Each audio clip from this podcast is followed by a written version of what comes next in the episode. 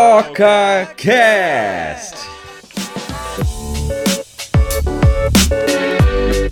É, eu sou Miguel Rosa e esse aqui é o OcaCast, o podcast do Oca Floripa. Esse podcast tem o objetivo de entreter e informar através de histórias e causos que aconteceram, que acontecem aqui nessa ilha tão plural que é Florianópolis. Para não perder nada, já segue o nosso perfil no Spotify e ativa o sininho para ser avisado quando algum episódio for pro ar.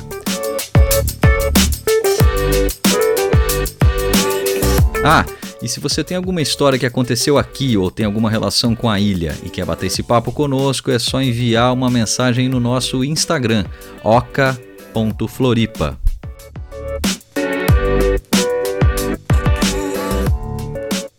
No programa de hoje eu converso com Joana Castanheira, que é uma artista independente, grande intérprete aqui de Florianópolis que tem apenas 25 anos de idade e tem uma carreira que está sendo construída já há 17 anos como cantora e atriz.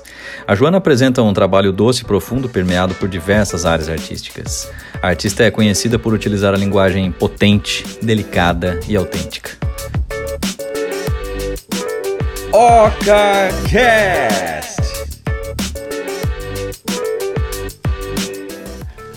Eu tô aqui com ela, Joana Castanheira.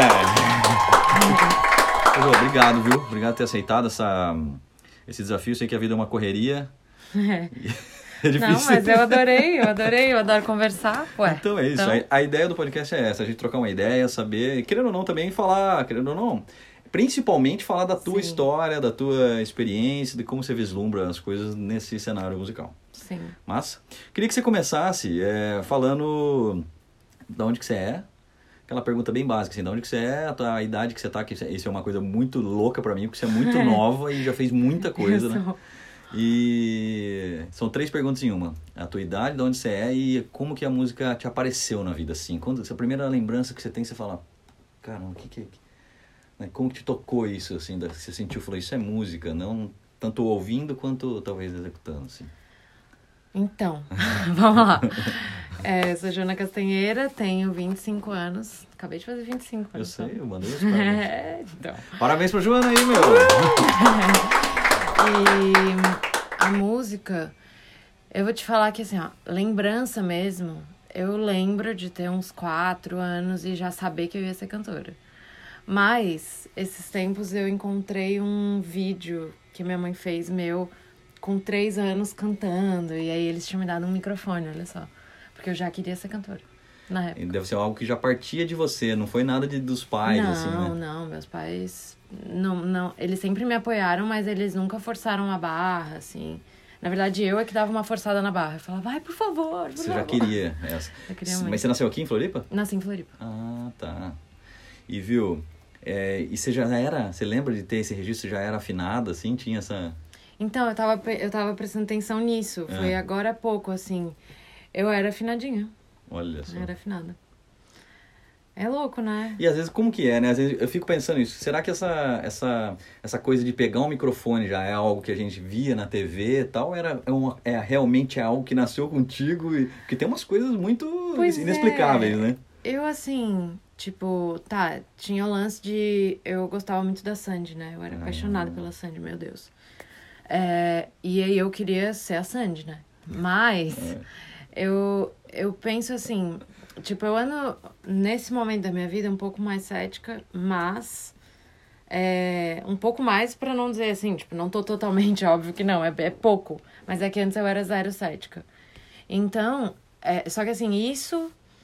É, essa minha experiência com relação à música, assim, de ter sido tão cedo, me faz tirar um pouquinho o pé do ceticismo. Assim, eu falo, pô, mas não, não sei.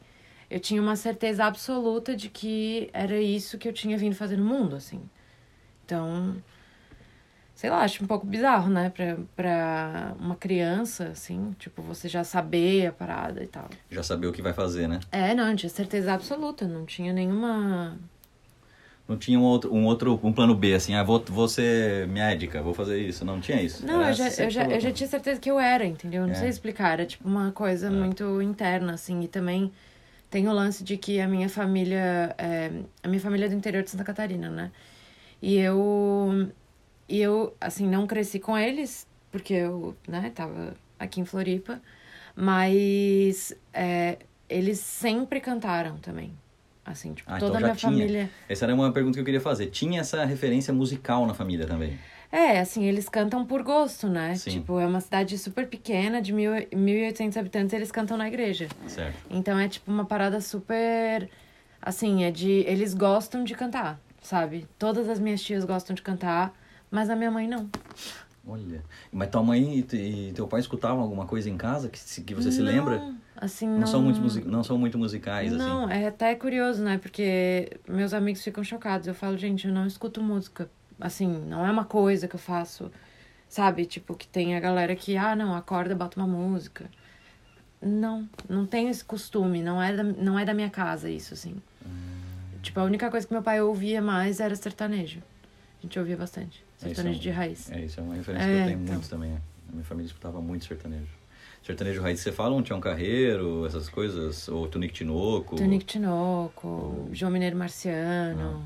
Chitãozinho. É, mas é mais mais a galera, tipo assim, ali, Léo Canhoto e Robertinho, Sim. sabe? Tipo, mais essa galera, não tanto do mainstream, assim. Sim. Muito bom, viu? Mas é aí o seguinte, eu queria saber também essas... é, a pergunta era sobre essas influências, então, mas você tinha influência sua? Você tinha a Sandy inicialmente? E tinha mais alguma coisa que você lembra, assim? Sem A ser essa... Ivete, eu Ivete. gostei dela quando eu era mais... Quando eu era mais pré-adolescente, eu gostava muito da Ivete Sangalo. Eu lembro que eu tinha um DVD dela e eu assistia sempre. Ela, acho que era no Maracanã. Sei lá, eu achava ela incrível. Eu sempre achei ela muito precisa também, assim. Eu falava, rapaz, É. sabe aquele jogador que você toca a bola pra ele e você fala, deixa, joga pra esse cara que esse cara resolve. Eu Isso. sentia essa firmeza na Ivete, É, toda vez que ela eu é vi. perfeita, né? É, Não tem, não tem, Não, não. não tem regularidade, né? Ela, é- ela, ela é muito regular, assim. Eu gostava, e eu gostava de McFly depois. né? Aí McFly já é gringo. É, então. Mas é muito louco, assim, porque minhas referências sempre foram uma coisa meio. Tipo, influência dos amigos, sabe? Tipo, na escola. Tipo, o lance do McFly foi uma amiga minha que falou: ai, tu tem que ouvir McFly. Daí meio que entrei na moda, assim, sabe? Sim. Mas. Eu não. eu- o que eu tenho de referência mesmo era, eu acho que do coral da escola onde eu cantei por muitos anos, né? Eu queria entrar nessa pergunta. Como que você começou a desenvolver a questão musical? Então, você tinha a Sim. a aptidão e a vontade de criança e Sim. depois você começou a, a desenvolver, você foi estudar, foi fazer aula de canto, foi... Como que é? Sim. Então, foi assim, eu entrei numa escola que tinha, que tinha um coral. Só que era um coral que já era tipo. é, já era uma. Era bem consolidado, assim. Eu acho que tinha umas 70 crianças. E o coral já tinha ido cantar no Vaticano, já tinha feito um monte de coisa, assim. E aí eu fiz teste, tinha teste pra entrar no coral. Aí eu fiz o teste, eu tinha sete anos. E aí eu passei. E aí eu, eu queria muito fazer, assim. A minha professora, ela era professora de música na escola também. E aí eu lembro que eu, eu pedi muito pra minha mãe, pro meu pai. Eu falava, por favor, me dá essa oportunidade, essa chance. E aí era muito ruim pra eles por causa dos horários, assim, porque era, era segunda e terça à noite, depois da aula. E aí eles. Imagina, minha mãe fazia faculdade na época. É, trabalhava o dia inteiro, fazia faculdade, era uma loucura. Meu pai Correria. também, e aí. Mas aí eles, não, a gente vai te dar essa chance. Aí foi pro coral. É, e aí lá eu comecei a estudar técnica vocal. Foi isso. Fiquei uns 10 anos lá. No coral? Aham. Dos 7 aos quase 18 anos, aí. É. E aí, mesmo depois de ter saído da escola, né? Fiquei no coral um tempo. Que era, assim, a gente viajava, ia pra festival, era bem. Era um, um baita contato, É. uma proximidade com a música. É. E coral é muito legal, a coletividade, assim, né? De aprender a, a colocação das vozes, né? É, aprender a ouvir o outro, acho É. que isso é muito importante ali. De você. Eu lembro que uma coisa que é, minha, minha regente sempre falava, e isso ficou muito na minha cabeça, era o lance de aprender a cantar se ouvindo, ouvindo a galera. É, eles falavam muito sobre backing vocal também, né? Que o, a pessoa tem uma consciência do canto dela. Tipo assim, mesmo quando ela não tá se escutando exatamente, ela tem uma consciência do canto, porque às vezes, é, tipo, você vai fazer um backing vocal pra um artista, às vezes não vai ter retorno, não vai ter, enfim, né? E você tem que saber se tá cantando afinado. É. Tipo, é ter noção. sabe? Enfim, foi uma escola incrível pra mim. E a, os instrumentos? Você toca? Toco. Toco. Você toca, você toca o quê? Eu toco violão, mas é, um pouquinho de teclado, assim, piano. Eu já te vi tocar pouquinho, não é pouquinho. Não, assim, é são noções básicas que eu tenho. É. Porque o que que aconteceu? É, tinha, tinha a regente do coral e tinha o pianista, né, do coral e tal. E que também era, tipo, é- era quase que os dois juntos, assim. E, e aí eu comecei a fazer aula de violão com ele, né? Na época ali, eu tinha uns nove anos, mais ou menos. E ele foi um puta professor pra mim, assim, porque é, ele me deu ele me deu um conhecimento que era geral de música mesmo, sabe? Para além do instrumento. Então, tipo assim, é, as coisas que ele me ensinou me, me abriram possibilidades de, tipo, ir aprendendo, sabe? Não é aquele tipo de professor que vai, tipo, te ensinar quadrado, assim, a fazer uma coisa ou outra. Não, ele vai te... Ele me dava as ferramentas e aí eu podia montar da maneira como eu quisesse, assim.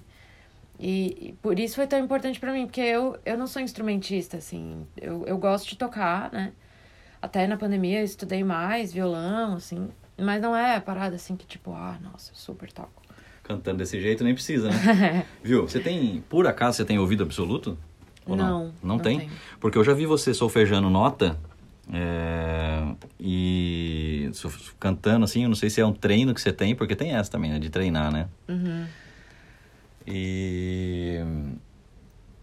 E, e, e, e em cima do acorde. Eu lembro uma vez que a gente foi gravar uma música sua, Aham. que você pegou e falou. É, Fá menor. E aí, que eu- você, você solfejou no WhatsApp e eu toquei e era a nota. Você falava. "Nanã, paraná", E deu em cima da. Eu falei, não é possível. É, mas não sei se é porque você tava com a, a sua música já tão. Sim. é, com a referência da, da, da nota, mas você solfejou a nota, exatamente a nota. É, assim, ó, meus amigos brincam, falam que eu sou, tipo, a garota Melodyne, não sei o quê. Eu sou bem afinada. É, muito. É, mas assim, eu acho que foi. É, claro que tem uma predisposição, né, de, de ter um ouvido mais. Tipo. É, mais predisposto mesmo, né? Tipo, a, a ter mais precisão e tal. Mas eu, eu acho que. É porque assim, ó, eu sempre fui contralto no coral onde eu cantei. E o contralto é. é, é um, as linhas são as mais difíceis, né? Do contralto, geralmente. E aí eu, pra eu decorar aquilo, porque eu não lia, né, partitura, nem até hoje não leio. Assim, eu tenho uma noção bem básica, mas assim, não leio. É, então eu tinha que decorar a parada, sabe? Então eu começava a. Eu comecei a criar na minha cabeça, tipo, associações de. De, tipo assim, como, como achar essa nota, como não sei o quê, tipo, em relação à nota da melodia, sabe? Sim. Então, eu acho que isso é, é um treino de percepção mesmo, Não, né? total, é, é o cara, o segundeiro do, do sertanejo, por exemplo, o cara que faz a Isso. terça, né? Tem essa, é uma, se você escutar a terça separada só, é uma confusão. é, O cara que, É. só faz tônica, que não tem essa noção, precisa ter esse referencial da primeira nota. Eu fico, eu fico boquiaberto. Se você faz isso, nós já cantamos junto, eu já vi você abrindo terça com... Escutou a música assim, três, um minuto antes e tá abrindo terça em cima do cara cantando a tônica. É. Isso é um, é um negócio, é um referencial muito, É. muito técnico teu. Sim. É. mas é que é isso, assim, é, é o treino da percepção mesmo, percepção auditiva, né? Tipo, acho que pra você fazer uma parada como essa, assim, primeiro, tipo, você tem que treinar a sua afinação mesmo, porque, tipo, pra mim, eu lembro que eu, uma época eu tava fazendo preparação vocal de uma galera, eu falei, cara, é, pra mim o mais importante é a afinação. Tipo assim, quando eu vou cantar, por exemplo, se eu quiser pensar na afinação, né? Eu vou pensar, não, o mais importante é a afinação. Como eu vou fazer as notas? Não sei, elas precisam. é, elas precisam corresponder à afinação. Aí se eu vou fazer de peito, de cabeça, de não sei o quê. Quando você quer treinar a afinação, eu acho que esse é o principal, porque daí você condiciona o seu corpo sempre a, tipo, não, eu vou cantar afinado, vou cantar afinado. E pra uma segunda voz é perfeito, né? Tipo, esse treino, assim. Sim. E aí eu acho que é isso, é a afinação e aí a percepção que são. é, precisam andar juntas, né? É, esse entendimento também dos intervalos, né? Que isso, é uma. Isso. Porque a linha. É, que daí vai, pra, vai mais pro campo da percepção musical, É, assim, é. que daí depois de um tempo, tipo. É, você vai, ouvi você vai ouvindo e vai, e vai conseguindo perceber sozinho, assim. Tipo, ontem, por exemplo, eu tava numa loja, aí eu tava ouvindo uma música, e aí a música entrava num acorde maior, assim. E aí o cara da banda cantando... A, a melodia era sempre na terça. E aí o, o cara da banda cantava sempre na terça menor. E eu agoniada com aquilo, falei, não, tá impossível, tá impossível. Tem alguma coisa estranha acontecendo. Aí eu parei, parei, falei, ele tá cantando na terça menor, é isso que tá acontecendo. Uhum. E aí foi embora. Fiquei estressado. que isso, não sabe que música que é? Ah, acho que não vou me queimar, né? não vou dar esse gostinho. Viu? Você falou que dava. Citou aí que você estava trabalhando com preparação vocal. O que, que é? Como que é, foi isso aí na sua história? Quando aconteceu? De onde que surgiu isso? Olha, foi assim. É... Sempre rolou, sabe? De a galera me pedir ajuda, não sei o quê. E eu sempre fico meio tipo, gente, não sou professora. É... Só que Assim, eu acho que o lance da preparação vocal, para mim, surgiu mais porque eu tenho uma, uma, uma conexão muito grande, uma, um, um compromisso grande no, no meu cantar, assim, com a interpretação, né? Então, é, eu, eu percebi que faltava alguém, assim, mais... Alguém da música mais focado na interpretação, sabe? Tipo, que trouxesse a galera para pensar sobre isso e tal. Então, assim é, eu tava até falando, né, que ah, tem que pensar sempre na afinação, não sei o quê. Isso quando você vai treinar a afinação. Mas se você vai treinar a inter, é, interpretação, por exemplo, é. não, sabe? Não necessariamente. Uhum. Então, é, eu percebi que faltava bastante, assim, principalmente nos meus amigos. Ficavam sempre assim, meu, mas como que eu vou conseguir comunicar para as pessoas isso, não sei o quê, porque eu não tenho técnica. E eu falava, cara, não necessariamente você precisa ter técnica. Claro, é importante, mas quantos cantores aí Nossa. que a gente conhece que são, tipo, famosérrimos e fizeram uma carreira incrível que não tem técnica vocal, entendeu? Tipo, não estudaram técnica, enfim. Então, comecei a trabalhar a preparação vocal mais nesse sentido, assim, de, da tipo... interpretação. É, de ajudar a galera a entender como se comunicar mesmo. E, e aí é uma base, você deve pegar a letra é... Entender que aquele momento precisa ser mais, mais denso, menos denso. E, e aí você alinha o quê? Corpo, expressão, tudo? Não, na verdade, assim, é mais as, as ferramentas que a pessoa já tem, tá. entende? Tipo, como que eu vou... É, a gente faz uma análise junto, sabe? Tipo, a gente analisa a letra, a gente é, pensa... Por exemplo, se eu for fazer para uma peça de teatro, Sim. vai até... Vai, vai pegar um pouco da interpretação. Então, tipo assim, ah eu lembro que na época dessa preparação vocal que eu tava te falando, a gente tava vendo.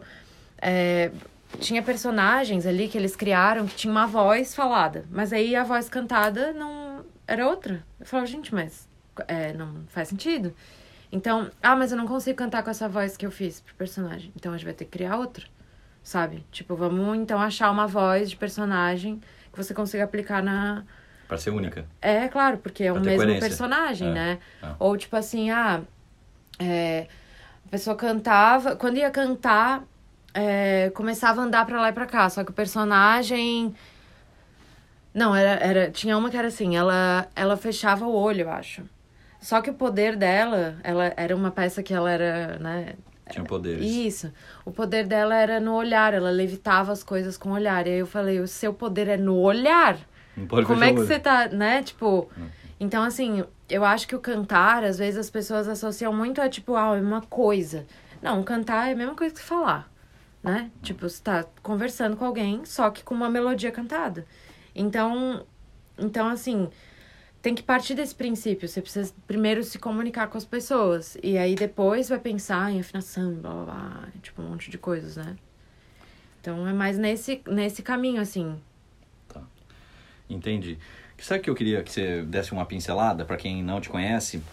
É, na tua no teu, no teu passado, nós, nós falamos da história, mas uhum. foi uma uhum. pergunta mais assim, de, de, como se a gente tivesse sentado num uhum. bar, assim, conhecendo, eu fiz, eu fiz questão Sim. de perguntar dessa forma. Eu queria que você falasse, passasse o teu release pra gente aqui, do seu, da sua história passada tal, e aí à medida que você for falando alguma coisa do passado, eu quero fazer uns, uns ganchos de, de, de umas coisas que já aconteceram na sua vida. Sim. Sabe? Me conta um pouco, assim, da tua, da tua trajetória na música. Tá. É, profissional, assim. Ó, eu comecei a estudar técnica vocal com sete anos, né, no coral. Depois disso, com oito, eu, eu fiz um teste para uma peça de teatro, de teatro musical, e comecei a fazer teatro musical ali. Aí, é, nesse meio do caminho, eu comecei a cantar, tipo, em eventos, em coisas assim E, e fechadas. aí interpretando música de outras pessoas. Sim, sempre foi assim. Tá. E aí, depois, ali com 14, eu, eu entrei numa companhia de teatro musical daqui de Floripa. E aí, o foco da minha vida virou esse. Falei, não, eu quero ser... Eu quero ser artista de teatro musical e é isso. Estudar, estudei um monte, fiz um monte de coisas e esse era o meu foco. E aí, é, depois disso, eu... Foi com... Você teve, 19... você teve. Quando que entrou o canal do YouTube, por exemplo? Ah, foi nesse meio tempo, foi com 16. Você criou um canal no YouTube que você compartilha, tocava cover de tudo quanto é Isso. geral, Tudo assim. Quanto é tipo. É. Tinha, sei lá, uns 400 vídeos lá. E E tinha uma, tinha uma certa audiência. tinha, tinha uma galera, uns 200 e poucos mil inscritos, Ah, assim. já tinha uma abrangência grande. então. É. Aí é, rolou The Voice em Você 2000... foi chamada pro The Voice. É, Você se inscreveu, né? 2016.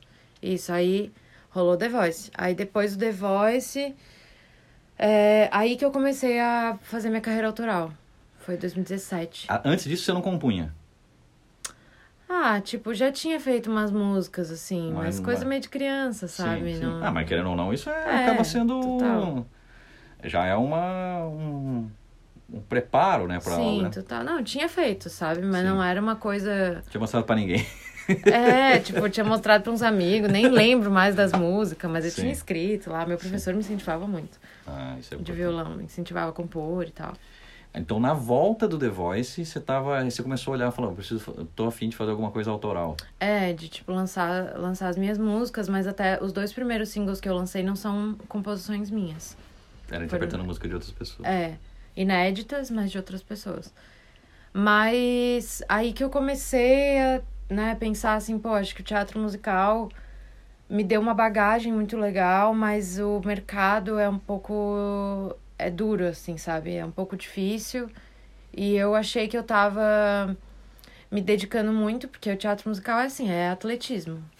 É, não, não tem como você se dedicar a outra coisa. É aquilo ali e aquilo ali, sabe? Então, e tipo, uma exigência do, do próprio corpo, sabe? Muita, muita responsabilidade, assim. E, e ok, tipo, eu tinha essa disposição, sabe? Só que aí eu pensei, só que isso precisa me retornar no mesmo. No mesmo. A proporção. É, exato. A, a- proporção da energia empregada também tem que te dar. Você É. fala, inclusive de recursos Inclusive financeiros. financeiro. É. E não é o que o mercado, pelo menos no Brasil, entrega, né? Então eu falei, cara. Tipo, amo, assim, trabalho com teatro mais em outras, em outras áreas e também é, interpretando, mas não é. Não fazendo audição o tempo inteiro, sabe? Tipo, é, volta e meia recebo um convite, alguma coisa assim, aí tudo bem, aí vamos lá. Sim. Mas não, não tem como, assim, porque, pô, você se dedicar, por exemplo, três dias a uma audição, o dia inteiro, sabe, do nada, assim, tipo, ah, vai ter uma audição. Aí você tem que dedicar três dias inteiros a sua Uma audição, pra você cantar na audição é o quê? Pra ouvir, person... pra Não, trabalhar pra você como. fazer teste, né? Ah, fazer Tipo, teste com, com, com o elenco. É, daí Isso. é teste, tipo assim, teste de coro, teste de solo, teste de dança, Com teste outro- de interpretação. Com outros cantores, não você Isso. cantando. Aí você trabalha como Não, profissional. não, você. é, Eu digo, eu fazia, eu era tipo a atriz. atriz também. Ah, é, tá, que, entendi, entendi. Que tava lá fazendo audição. Só que Ah. É isso, você tem que se disponibilizar, às vezes, aí três dias seguidos. Porque você passa de uma fase, aí vai pra próxima, aí vai pra próxima, não sei o que, chega no final, fica entre você e uma pessoa e você não passa. Aí. Não, Sabe? amigo, tem que pagar. E o busão agora? É! então, assim. Ah, é muito complicado, assim. Então, eu, eu entendi que eu queria trazer também o trabalho, que eu poderia trazer o teatro pra dentro do meu trabalho. Uhum. É, e que seria mais mais vantajoso pra mim a longo prazo, sabe? Entendi. Tipo, construir o meu trampo e trazer pra mim, assim. E aí foi que você começou a pensar na composição e tal, lançou aquele primeiro com música interpretada e a sua, a sua, o seu primeiro lançamento. Foi que ano? É, Foi 2019. Daí que eu Já de lancei. composições suas. É. E como que você classifica o teu som? Ele é o quê? Uma, ele é MPB? Porque é, é doido essa coisa de rotular, né? Mas enfim, Ah, como que muito você difícil. enxerga? Que prateleira que ele tá, você acha? Eu acho ótimo que ele não se encaixa muito. Isso Legal. quer dizer que ele tem uma originalidade, Exato, né? uma identidade própria aí. É, mas eu acho que vai mais pra MPB, talvez é, música melancólica, assim. É bem melancólico, né? O trabalho. Bem ah, triste. o meu também é. De- É. Aí. O que seria do, da alegria se não, né? Tem que ter a É. descida antes de ter a subida, né? Com certeza. Ué. Depois da subida também, às vezes, tem a descida, Exato, né? é o Então, tempo todo. é. é. E aí eu queria, sabe que eu queria entrar na no teu processo de composição. A gente até an- andou falando sobre isso em coxia de show, assim, Uhum. quando a gente se encontra tal, sobre o processo de composição que eu queria entrar. Uhum.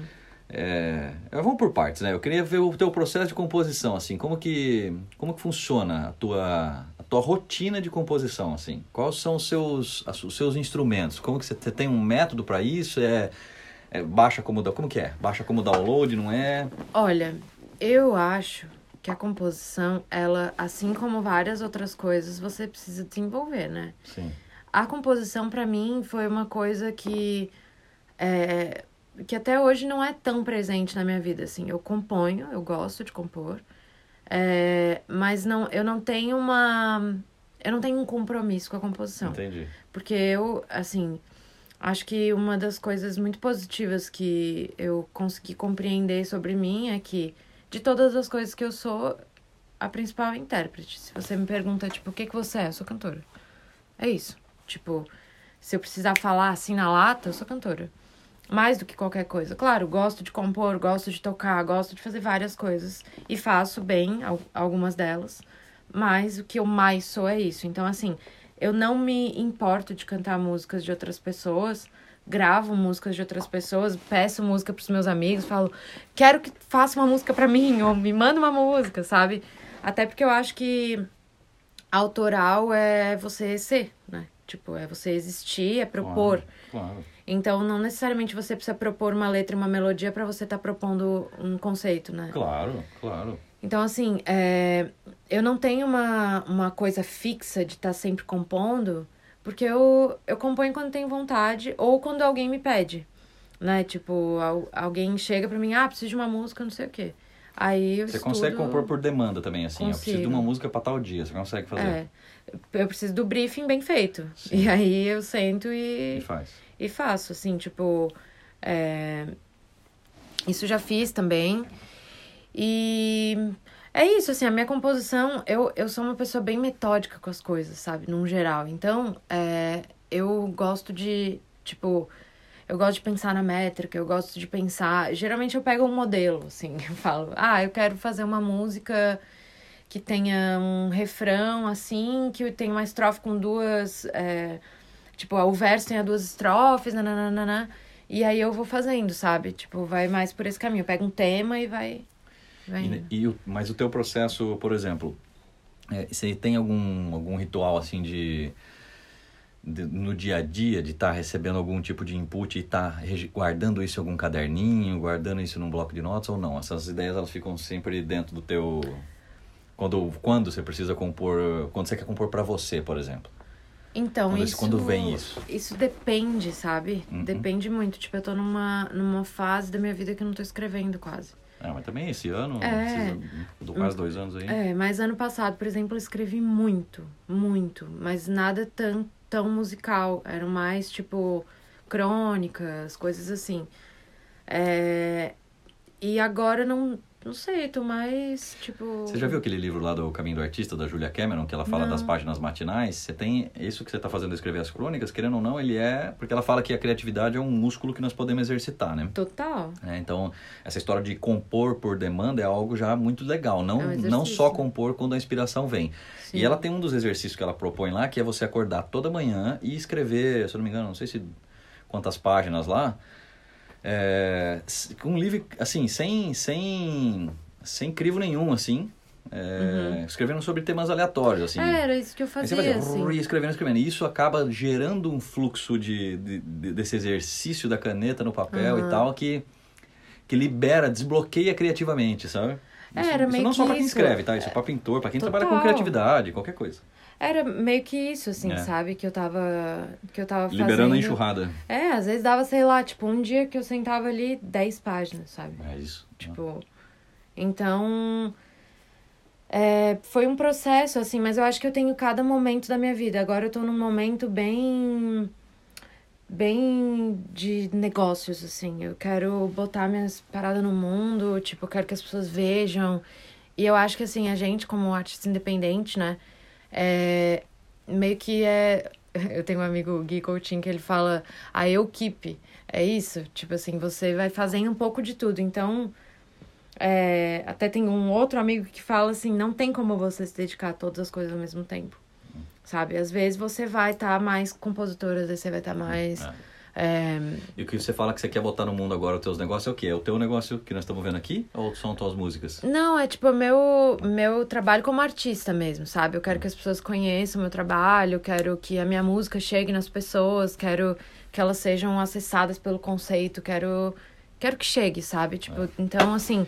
E o teu, e aí falando, a gente tá falando agora, por exemplo, pra quem tá ouvindo a gente, que também é artista e tal, e que trabalha nesse mundo independente. Uhum. A tua ideia disso aí, desse caminho, é o quê? Que A gente tava até falando em off aqui agora sobre a distribuição desse trabalho. Isso, é tipo É mais ou menos do é- marketing. É focar né? no marketing e na distribuição, porque Sim. não adianta nada, a gente tava falando né, Aham. de lançar um negócio super legal, sendo que a gente vive nas microbolhas aí. É, assim, eu acho que uma coisa que me, me pegou muito há dois anos atrás, que foi quando eu fui na minha primeira feira de música autoral, né?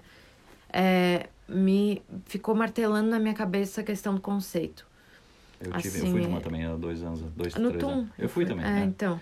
Conversei com várias pessoas legais lá. É, e eu lembro que, tipo, o lance do conceito batia muito na minha cabeça, assim.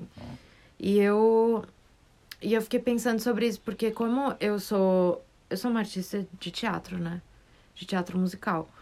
Então você vira uma. Você vira, tipo, uma pessoa adaptável, né? Qualquer coisa que te entregam, você faz e você gosta de fazer. Sim. E eu ficava pensando, meu, onde que. Onde que eu tô no meio disso? Tipo, como que eu proponho alguma coisa para as pessoas? Porque sempre era algo que chegava para mim, né? E aí eu fiquei pensando nisso, pensando nisso, eu acho que nesses últimos dois anos eu consegui desenvolver isso bem, sabe? O conceito tá, É. bem na, tá bem nítido, né? É, tipo, isso comunica para as pessoas, isso chega para as pessoas, sabe? É, se a gente fosse falar de uma empresa, é, é a marca, né? Tipo, a marca. É, Joana Castanheira o que que a pessoa, o que que vem na cabeça, é quando ela vê uma coisa na rua e me manda falar, ah, achei que era você, sabe? Tipo, isso tá bem, tá bem estabelecido, bem feito. Então eu penso, pô, massa, consegui construir a parada. Agora o que tá martelando na minha cabeça é como divulgar isso, sabe? Tipo, agora é o marketing. E daí eu tô estudando isso. Tipo, qual é a melhor maneira de você é, conseguir público novo. E, enfim, agora eu tô nesse, nesse processo que eu espero. Que passa muito pra internet, né? Que é essa coisa do remarketing, de pegar uma pessoa que um dia já foi impactada com você, você ter que impactar ela, aparecer Sim. novamente pra ela, além dessas pessoas novas, né? É, é todo um, toda uma questão, assim, eu tô, eu tô estudando essa formação de público mesmo, sabe? Seja na internet, seja. Offline, É, porque também tem isso. tem, claro. a gente não tem. pode esquecer que isso existe, Não, sabe? Eu, não, com certeza. Outro dia eu tava conversando, não me lembro agora com quem, que essa história da gente não ficar, por exemplo, pequenas empresas, pe- é, alguns negócios pequenininhos que hoje têm a possibilidade de vender, por exemplo, dentro do só do Instagram. Uhum. Se por acaso o Instagram amanhã alguém inventa algum outro aplicativo e o Instagram desaparece, como que fica o negócio dessa pessoa? Então ela tem outros meios, outros pontos de contato com o público que ela conversa, né? Sim, seja sim. através do site, seja, sei lá, através do Mercado Livre, seja tem que estar com Sim. isso bem escoado assim, né? Senão É, e você tem que solidificar a marca, né? Tipo assim, ela tem que ser uma coisa para além do para além da plataforma, É. mesmo que seja tipo uma é, é aquele lance que eu sempre tenho na minha cabeça, tipo, o meu produto sou eu, no fim. sim. Então, tipo, se eu perco o Instagram, se eu perco equipe, se eu perco não sei o quê, o meu produto existe enquanto eu existir, sou eu.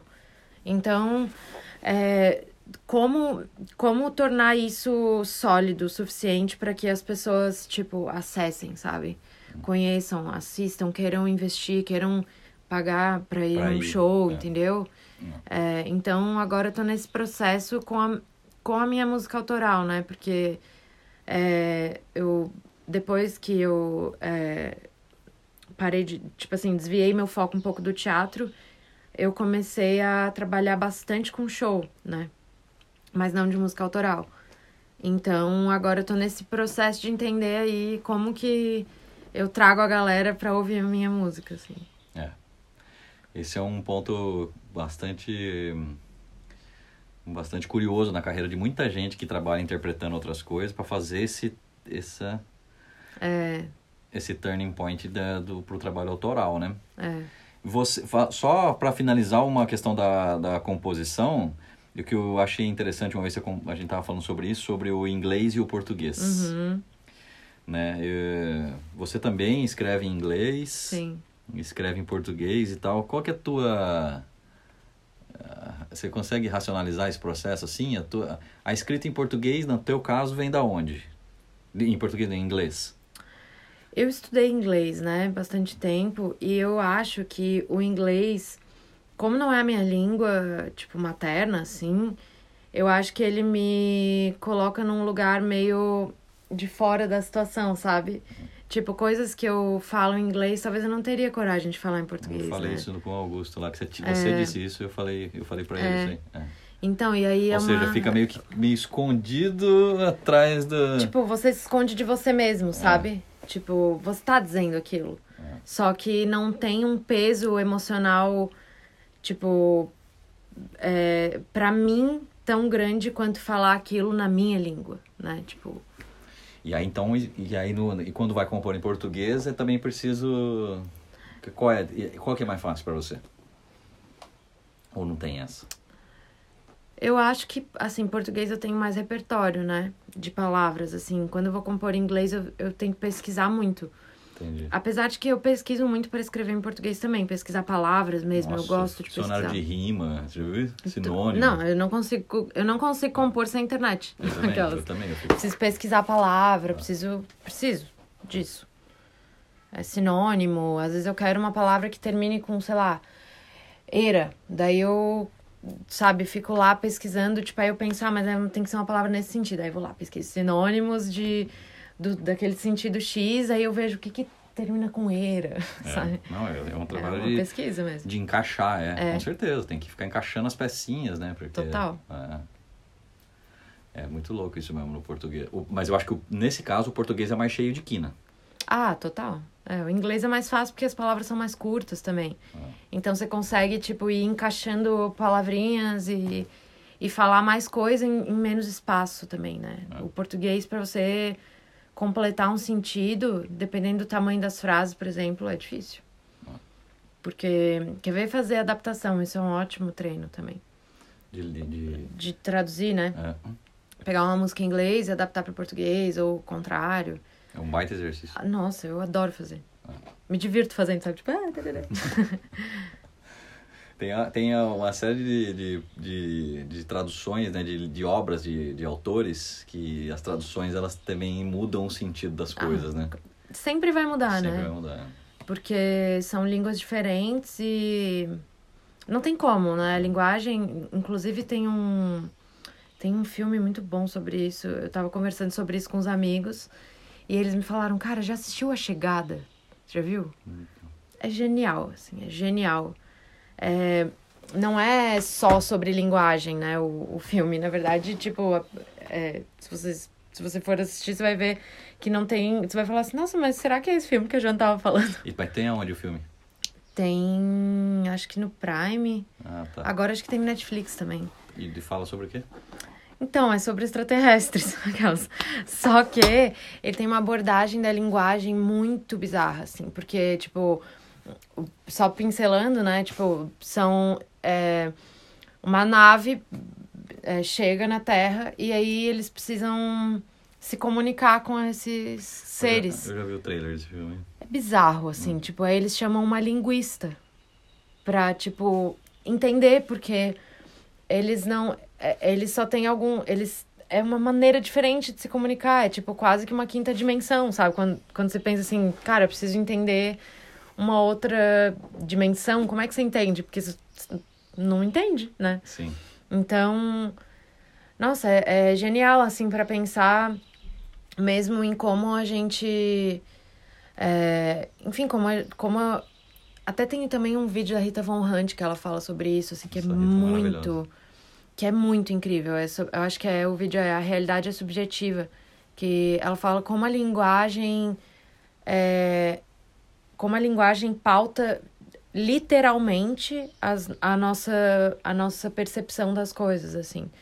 É, é bizarro esse vídeo. Eu lembro que, tipo, fiquei chocada. Altas dicas aí, duas dicas É. então. A Rita é maravilhosa, nossa. Nossa, perfeito. Esse vídeo, gente, todo mundo tem que ver. É. Não, já ficou na dica. É.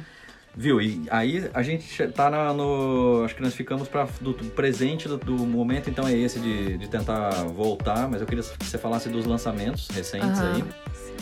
O teu momento é esse, você tá olhando, então, estudando marketing, vendo como fazer o teu, teu trabalho agora com, Sim. com essa identidade, essa versão nova, Sim. chegar na galera. E, e o que, que você tem de lançamento fresco aí agora, lançado? Então, eu tô. é, eu passei os, os dois últimos anos dentro de um trabalho, né? Que é o Aparador de Saudades. É, Foi lançado no começo da pandemia o show, Isso. né? Não, antes da um pouquinho antes da pandemia, né? é, foi. Uma semana antes, acho. Isso, eu fiz o show de pré-lançamento dia 15 de março. É, 17 veio o decreto de. Exato. É. Então foi assim. Uma semana. É, eu fiz, fui, fiz, fiz o show de pré-lançamento e filmei na época. É, e, e aí o disco, o disco não, o EP saiu no dia 20 de março de de 2020, né? E aí, assim, a, a ideia. Um ano depois do show saiu o EP. Não, não, na mesma semana, né? Porque Ah. eu fiz show de pré-lançamento Ah, tá, ali tá, pra. Né? Tá. E aí a ideia foi montar um show que fosse fácil de vender, que ele rodasse fácil, que ele fosse meio montável, adaptável, tanto que a gente filmou ele dentro de uma casa, né? E aí eu ia fazer uma turnê. Só que aí não rolou a turnê, né? Só que não. É. E aí a ideia era lançar o ao vivo depois. A gente ia fazer um clipe e pronto. Era, o clipe era a mesa junto com o Rizzi. E aí acabou que. Ah, foi adiando, adiando, adiando. E aí nesse meio do caminho, eu e o Vitor, que é meu diretor, a gente escreveu roteiros e foi fazendo. Virou um EP visual, né? O aparador. E aí é, lancei agora em fevereiro desse ano o aparador e, e o, o filme, né? E aí resolvi lançar agora no final do ano o aparador ao vivo. Daí virou um álbum, né, no, nas plataformas e ele é, um, ele é um álbum visual também. Visual que você fala porque tá no YouTube. É, ele né? tá filmado Tá inteiro, filmado, né? é. Tipo, ele foi. É um show completo. Um, um DVD. É, é, que é O isso. famoso DVD. É. E aí. Só que ele é só virtual, né? Ah, podia falar, não, DVD virtual. Não, é um DVD. É, um DVD. só- só- porque o CD também é um CD. É, o EP total. também é um EP. A hora que você pega o EP físico, é um EP também. É, total, é um DVD. É um DVD. Então, eu, é eu, eu falo que o meu Easy Folk é DVD, cara. É isso. É um EP, mas é filmado, o- né?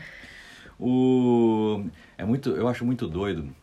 Uma, quero compartilhar contigo. A pessoa pega, você fala, olha só, acabei de lançar minha música. A pessoa escuta a tua música e fala, legal, quando que é a próxima? Você fala, meu Deus do céu, não dá nem tempo de degustar. Essa coisa da música ser tão Sim. tá tão datada agora, né? Uhum. Os lançamentos, os singles e tal. E até o próprio, a própria indústria, né? O, o selo pergunta. Quando você vai fechar com selo, por exemplo, Uhum.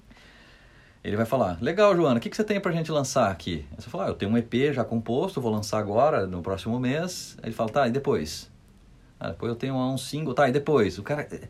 Tá nessa indústria do É. royalty share, né? Um negócio que fica meio tendo que. Parece que tem que lançar e tal hora. Eu tô fazendo Sim. fazendo essa intro por quê? Porque você me tá me contando do lançamento que é fresquinho agora, acabou de Uhum. lançar o ao vivo, né? Sim. E na minha cabeça veio perguntar: e o que vem pro futuro? Porra, cara, nem tá, tem que curtir o momento do lançamento, Sim, andar sim. com esse show, né? Tem um, outro dia eu vi o Lenine, ele de um disco pro outro ele levou 10 anos. É que. A indústria mudou, né? Sim. Lógico, você- mas você rodava um tempo fazendo um show, dava Sim. tempo pra. Mas eu vou te falar que ainda. Isso ainda existe. É, isso. É que a gente acha que não, só que assim, ó. É, vamos ver aí o Thiago York, por exemplo. Né? Agora tá todo mundo falando dele. Por conta da música masculinidade. Eu acho bom a gente nem entrar nesse tema aí. É. Não, mas problema. digo, falando dele como um case de artista, né? É. É. Ele lançou o Troco Likes, Acho que dois anos depois ele lançou ao vivo. Isso mesmo. Ele ficou muito tempo trabalhando no mesmo álbum, sabe? Sim. E isso não foi um problema É. pra carreira dele. Na verdade, tipo, esse álbum foi o álbum que, que fez com que ele alcançasse mais público, O né? Troco Likes, né? Isso. É. Então, assim, é... Aliás, tem uma entrevista para quem se interessa por isso. Tem um canal, ah, dois canais é, que, que o pessoal fala da indústria. Um é o canal do, do Clemente Magalhães, chamado Corredor Ah, 5, que ele sim. fala só da indústria. Então ele entrevista AIRs, diretores de, de gravadoras, é, empresários. E aí tem, ele entrevista o... Como que ele chama? O, o Simas? o Simas. Ah, sim. E eles contam várias histórias de que eles. Ele e, os, ele e o Thiago York rodaram. Ah, tem, Ah, 100, tem sim. 100 pessoas que querem ouvir você, Thiago, lá em Manaus, por exemplo, que é onde foi o ao vivo, inclusive. Ah, vamos lá, vamos pagar esse show lá do bolso, eu e você. O Simas fazia luz pra ele, não sei o. Eles ficaram Sim. anos fazendo isso até conseguir aumentar Sim. o. Sabe? É, então, mas e aí é isso, assim, eu acho que a gente tem que tomar muito cuidado, porque é, às vezes rola uma coisa de tipo, agora, por exemplo, as pessoas falam, ah, agora é muito, é muito mais fácil. Não. Pra mim agora é igual, é igual antes. É, assim como antes tinham as gravadoras e nem todo mundo tinha a oportunidade de estar numa gravadora, hoje o que é normal é todo mundo estar no Spotify. Agora, quem tem destaque? Entende? Quem tem dinheiro? Você sabe que são, são 60 mil músicas lançadas por dia. É, não, é não uma- tem tempo para as pessoas ouvirem tudo. Até o próprio Clemente, esse cara que eu citei aqui, ele fala um negócio interessante nesse sentido. Ele fala, cara, você também, você também pegou e sempre faz material físico, né? Eu lancei meu primeiro disco de 2000 e gravei em 2010, só consegui lançar em 2014, um EP, esse aqui. Ele, eu, eu lembro, eu fiz mil cópias na época. Cara, pra eu conseguir vender, eu tenho até hoje. Não, eu também. Você conseguir mostrar o seu CD pra 100 pessoas, Sim. sabe? Aí se, for, aí se você for pensar hoje, você tá lá com quase 4 mil ouvintes mensais no Spotify, Aham. que é sazonal, vai mudando. Tem hora que esse Aham. lançamento vai mais, vem menos tal. É maluco? É doideira você pensar isso, porque tem 4 mil pessoas que te escutam mensalmente. Aham. Então, ao mesmo tempo que é muito mais concorrido, também trouxe uma possibilidade de todo mundo É, mas, mostrar o seu trabalho, né? mas ao mesmo tempo, tipo, é, eu acho assim que tem algumas coisas. Eu lembro que eu fiz jornalismo, né? E eu lembro que na faculdade a gente falava muito sobre, tipo. é, ah, será que o online vai matar, sei lá o quê? Vai matar o impresso? Aí eu lembro que meus professores, a gente ficava, não, com certeza vai. Daí meus professores, gente, calma, calma, galera. Não, não, vai com certeza. E eles, ó, eles falaram, o rádio nunca morreu. Não vai morrer, sabe? Não, não A vai. gente tá aqui fazendo um podcast, É. sabe? Tipo, em 2021 estamos aqui gravando um podcast. O que, que é isso se não é um programa de rádio, né? Tipo, então assim, o rádio não morreu, as- os formatos não, não necessariamente morrem, sabe? É, eu acho que o problema é a gente ficar sempre pautado só na indústria. Eu acho que sim, a gente precisa entender a indústria, precisa saber, estar situado, né? Ver o que, que a galera tá fazendo e tal. Mas se eu não me sinto confortável em lançar uma- um caminhão de coisa, É, eu tenho que pensar a longo prazo, olhar pra minha carreira no futuro e pensar, pô, eu me sinto bem com isso, com essa trajetória que eu criei, entendeu? Hum. Então, o que eu tô montando é isso. E eu tenho visto que a resposta tem sido muito positiva. Até de quem fala que não deve fazer o que eu faço, entendeu? Tipo, fala, nossa, achei muito legal. Por quê? Porque eu acredito na parada, entendeu? Tipo, então eu, eu. Só que daí tem que ter também, tem que bancar o negócio. Tem que Claro. falar, ó, eu tô fazendo assim e é assim. Tipo, por exemplo, o filme. Todo mundo me falava, não lança um filme. Não lança um EP visual de 25 minutos. Quem é que vai parar pra ver 25 minutos de um filme? E aí eu pensei assim, cara, não vai dar nada de visualização, assim. Tipo, eu não investi, eu só lancei. Coloquei lá, no mundo. Nos primeiros dias ali, deu, tipo, 10 mil visualizações nos primeiros dois, três dias, sabe? Maravilhoso. Tipo, pra alguém que é independente, que, sabe, Nossa, que não investiu nada, que foi só orgânico. Uhum. Aí eu falei, ah, bom. Sabe, fazia tempo que eu não tinha um lançamento no YouTube que, Que dava isso. que dava isso autoral, entendeu? É, então, difícil. assim. Aí eu falei, bom, gente, é, não, assim, isso me faz perceber que, ok, existem técnicas e eu não tô desmerecendo isso, sabe? Acho muito válido que a gente estude marketing e tal, também tô fazendo isso agora. É, procurando profissionais e tudo mais, mas também a gente tem que lembrar que não é uma verdade absoluta. Tipo, Sim. não tem uma regra Não, não tem regra. exata, Exato, não tem. sabe? Na música, de forma geral, não tem regra mesmo, né? Não. Porque até as músicas que, se- que podem desempenhar, é, é, ter um desempenho melhor do que a outra, né? Ela performar melhor do que a outra, é, às vezes é por um motivo que a gente desconhece, né? Não, e, Por que, que toca, por que, que ela funcionou melhor, por que, que ela foi mais adicionada em playlist. Só uma coisa que você falou que eu acho legal é, mencionar é que tem essa questão. Eu também acho que não há, não, a função do divulgador de rádio. Esses dias, até fiquei sabendo que você foi também. Esses dias não, um tempo atrás. Uma, o pessoal me chamou para uma. para uma. para agenciar, assim, né? Ah, queremos fui agenciar, fiquei sabendo que você foi também. E aí. Ah! E aí tinha um divulgador de rádio junto também, e, cara, um valor absurdo, assim, pra pagar, lembro, pra poder lembro, divulgar e tal, né? Pra mim, eu fui pra ouvir e tal, na verdade, também, fiquei, fiquei fiquei, lisonjeado pelo, pelo convite, mas enfim, fui querer conhecer. Então, existe o divulgador de rádio ainda, tá cobrando dinheirão altíssimo ainda Sim. pra divulgar em rádio. Eu sei, a indústria, por exemplo, do sertanejo, a, indústria do sertanejo é movimentada também nas rádios. Claro. Né? Mas, assim, muito forte. O cara, pelo faz do lançamento, tem aquela verba direcionada pra rádio, pra Não, divulgação até porque o rádio dá muito dinheiro. Dá, exatamente. Tipo, você tem a, a, a, monetização é diferente, né? Em rádio e em Spotify, por exemplo. Sim. Então, Não vai parar, né?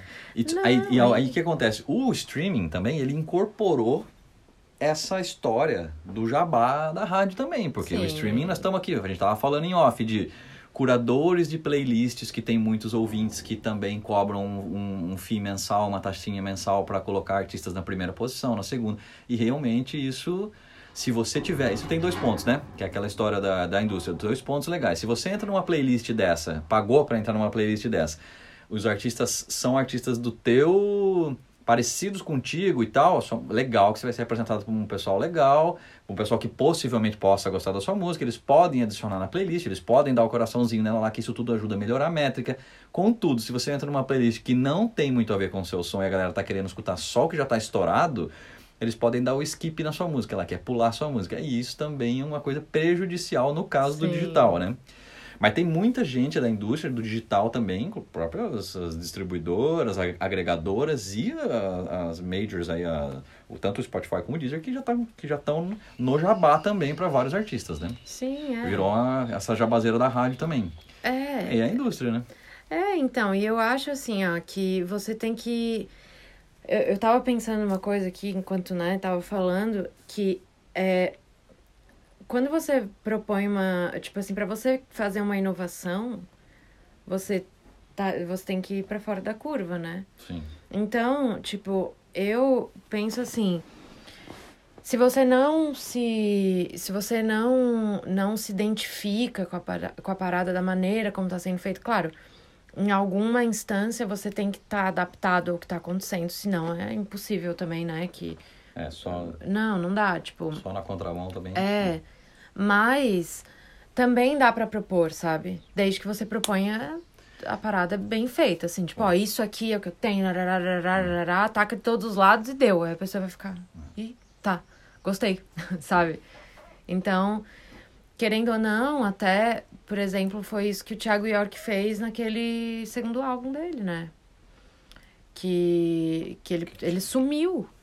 Tipo, enquanto ele, ele falava que. Enquanto tava todo mundo falando, não, você tem que postar uma foto por dia, não sei o que, fazer blá blá blá, ele simplesmente sumiu e de repente voltou e lançou um álbum. Sabe? Assim, eu falo dele porque eu acho que a carreira dele foi muito bem pensada. Que foi o, o álbum que você fala que é o que foi com a do David com o Drexler lá, esse daí, o Vivão, depois lá que teve o Não, que foi o. Ou foi o... Depois do Troco Likes ali, quando ele sumiu mesmo, de repente ele voltou e lançou um álbum. Eu não lembro agora. É porque eu não tô nem falando musicalmente, sabe? Sim, tô falando sim, de ca- estratégia, é, da carreira, assim. né? A carreira é muito bem construída, sabe? Então é isso que eu digo, tipo, é, como isso chegou nas pessoas, acessou muito, sabe? Porque não foi, tipo, ok, você pode fazer o que tá todo mundo falando pra fazer. Mas também, se você não quiser, desde que você faça bem feito, sabe? Mas a, me- sabe quem que pra mim era, era a rainha disso aí, de, Hum. da- de trabalhar a escassez? A Marisa Monte. Marisa Monte ficava... Não conheço muito a. A Marisa Monte ficava um tempão sem fazer, sem fazer shows e tal, e criava aquela necessidade no mercado de escassez, né? E a hora que ela aparecia pra fazer show, sold out, 3, 4, 5 datas, entendeu? Era... Sim, é, Essa então. escassez é mais ou menos isso que o Thiago York faz no mundo digital, que é É. sumir, não postar nada, não sei o que, depois vem e lança um disco com um projetão legal. Também deve ser. a- É, então, e aí é isso que eu digo, tipo, é, tá, sim, estamos num momento em que, tipo, tem que lançar single, tem que fazer não sei o que, não sei o que. Sim, tem tudo isso. Mas, ao mesmo tempo, tipo, existem outras formas de você é, lançar vários singles o tempo inteiro e também, ao mesmo tempo, não precisar estar fazendo um trabalho novo, Não ficar né? louco também, né? Tipo, ó, eu agora tá- tô trabalhando no mesmo trabalho há dois anos, com vários desdobramentos. Lancei várias coisas. É. Tipo, é, esse ano lancei single o ano inteiro, sabe? Mas é só um trabalho. Tipo, é tudo de uma coisa só. Então, assim, eu, eu tô, sinceramente, tentando pensar em maneiras de fazer isso e me sentindo confortável, porque eu passei por um tempo de me sentir muito sufocada pelo, pela demanda da indústria, assim, sabe? É, Fiquei mal e aí eu falei, não, eu, eu preciso me sentir bem. Mais do que tudo, tipo, eu faço isso porque eu amo. Ah. Então eu preciso me sentir bem. Nem que seja um trabalho que vai demorar muito mais tempo pra eu conseguir alcançar as pessoas, mas eu quero fazer isso, de olhar pra trás e tá, Tá tranquila, é. né? Gostar do que eu fiz e tal. É. Então, É, não, é, isso é, isso é fato, cara. É, esse, é, esse negócio de ter que lançar muita coisa, ele é. hum, Ter, não tem que fazer nada. Eu também acho É. isso. Tá, tá, tá completamente certo o teu raciocínio, assim, pertinente. é. Não faz sentido. Eu, eu tem umas coisinhas que, por exemplo, a, a- as agregadoras falam: ah, o artista precisa ter no mínimo no ano seis lançamentos. Olha só, essas informações vieram de lá. O artista no ano precisa ter seis lançamentos. Ele também, pra gente começar a prestar atenção, ele precisa ter mais de 23 lançamentos. Tinha uns números assim malucos que os caras falavam no resto da carreira dele. Mas naquele ano tinha que ter lançado seis. Fora isso, ele tem que ter um planejamento para no mínimo sim. mais um tempo para frente, seja um ano, 18 meses e tal. Fazendo, eu fiz isso agora, os últimos 18 meses eu fiz isso. Fazendo esse jogo dessa forma que os caras querem e tudo mais, ainda assim, não existe, né? O cara vai falar, vou botar tua música na play. Peguei algumas editoriais, algumas playlists editoriais e tal, mas mesmo assim, isso dá. Eu lancei uma música a cada dois meses. Isso dá uma exaustão criativa, porque é. É. muita coisa que precisa acompanhar o single para poder lançar, né? Sim. E o, o artista independente que não recebe como um artista grande, que ganha uma- essa grana com shows, com até o recolhimento de direito autoral de Spotify, de ECAD, E enfim, de televisão, né? televisão, tudo, né? exatamente. Esse, o artista independente ele precisa fazer o material de vídeo, áudio com identidade, com qualidade, com tudo no nível dos, entendeu? Sim, é não- muito injusto, É, né? é super, é, isso é meio exaustivo de fato. Então tem que, acho que tem que fazer algo que tá afim, que dê respiro artístico pra estar feliz fazendo aquilo, né? É, e tipo assim, pra mim, planejar as coisas foi a melhor coisa que eu fiz. Tipo assim, eu planejo tenho há muito tempo as coisas, porque eu tô cansada de fazer as coisas em cima da hora. E tipo, ah, não, tem que estar sempre entregando, tem que estar sempre não sei o quê. Eu tô um pouco cansada disso. Então, tá, ok, eu me rendo a algumas coisas, não tem problema, vamos fazer um número de lançamentos grande, vamos não sei o quê, mas do meu jeito, sabe? Tipo, quero fazer do meu jeito, porque senão também não dá, sabe? Exato. A gente enlouquece. Meu, muito bom. Eu queria só para partir pro final fazer uma pergunta sobre artistas de Florianópolis. Olha só. Polêmica, hein?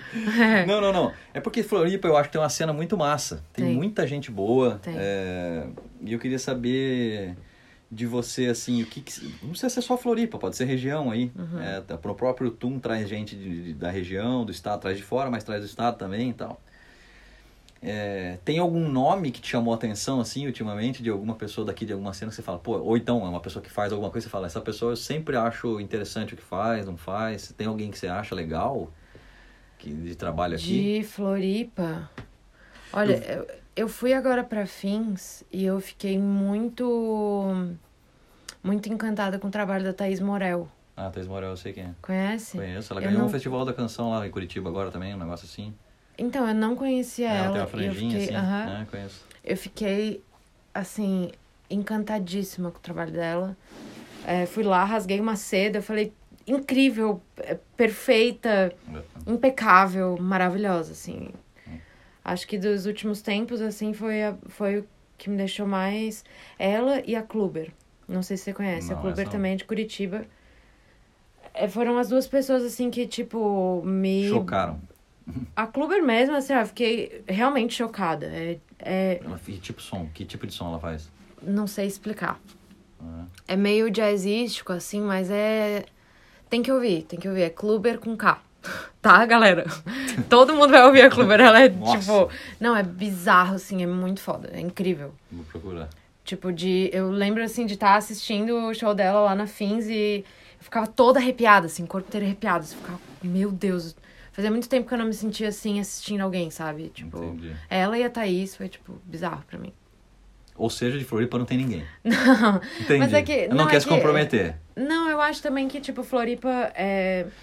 Vai ter uma galera, essa galera. Não, tem total, assim, Pô, só, só, que. só aquela turminha uma vez que nós fizemos um show lá Ah, no. sim. Meu Jesus, aquilo ali é só Com peso certeza. pesado.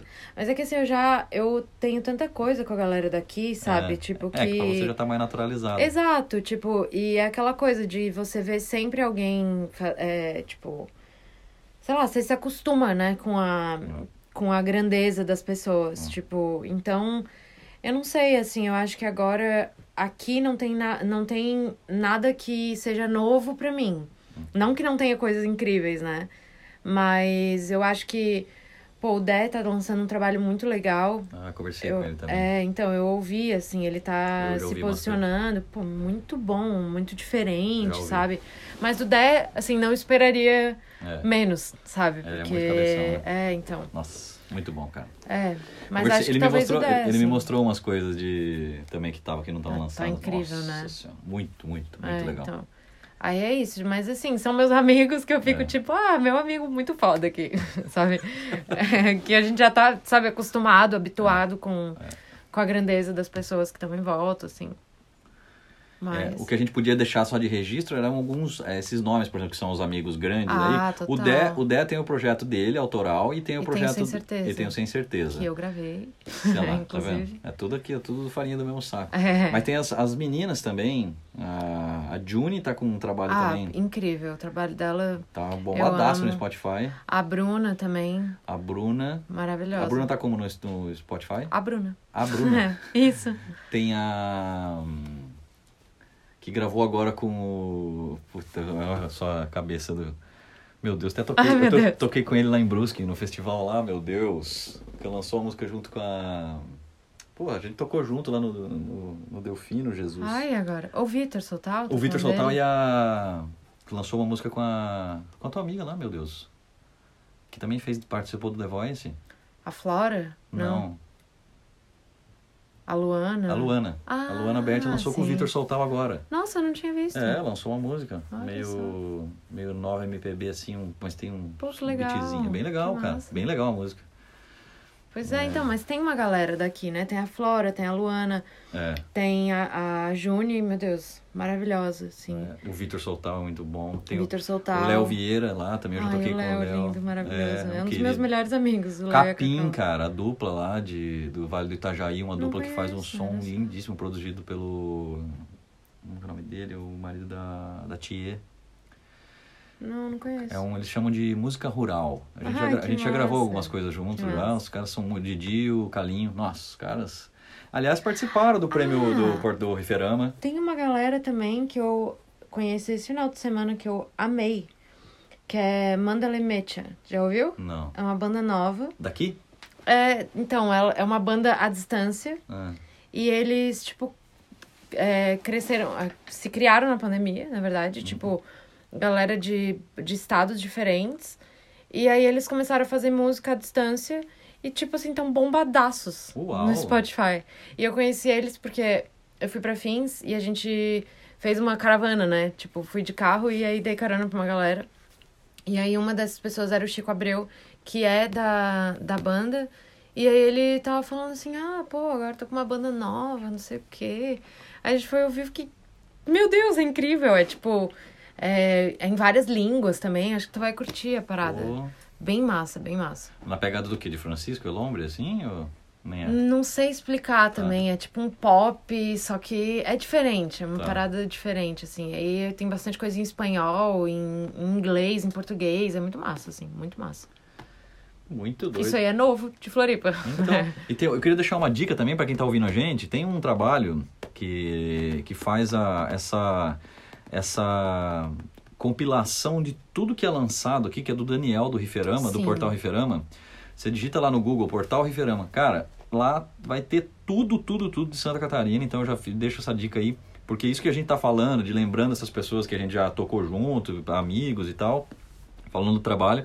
Lá tem muito mais coisa, assim, que você vai conhecer e vai ficar doido com a, com a produtividade, a, a produção, né? E as obras que são Total. lançadas aqui, que é muita coisa, é muita coisa. Muito. Você vê os lançamentos da semana, o lançamento do mês, é um negócio assim, uma Não, é quantidade. surreal, né? É surreal. E o Dani, ele trabalha exclusivamente fazendo isso, assim. Então já fica essa dica pra quem estiver ouvindo, que é bem massa pra conhecer o trabalho da música autoral, né? Sim. É isso. Acho que é isso. Foi, né? né? Falamos aqui três horas e meia. Pra te encontrar na, na- nas redes sociais, já vou deixar o jabazão aí. É, Joana Castanheira, só me procurar. Joana Castanheira tá lá, deletou tudo igual o Thiago York. Você já fez isso algumas vezes, Eu né? fiz, fiz. Mas tá lá. E o Spotify também é Joana Castanheira. Isso. Só me procurar, a gente se acha lá, conversa, troca ideia. Fechou. É Maravilha. isso. A gente se encontra e você que está ouvindo a gente, fica ligado que nos próximos episódios teremos mais novidades. Valeu, Joana. Obrigado. Beijo, obrigada.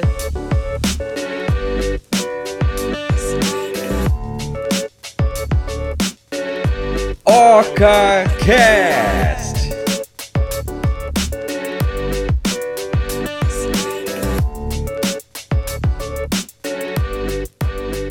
Ah, e se você tem alguma história que aconteceu aqui ou tem alguma relação com a ilha e quer bater esse papo conosco, é só enviar uma mensagem no nosso Instagram, oca.floripa. O Oca Floripa é um empreendimento com uma aldeia de interações. Trata-se de uma nova experiência para morar, trabalhar e viver no sul da ilha. O objetivo do Oca é cuidar da qualidade das relações entre as pessoas, sem perder a energia do vento sul e da brisa do mar do Campeche. Quer saber mais sobre o Oca Floripa? Acesse www.ocafloripa.com.br.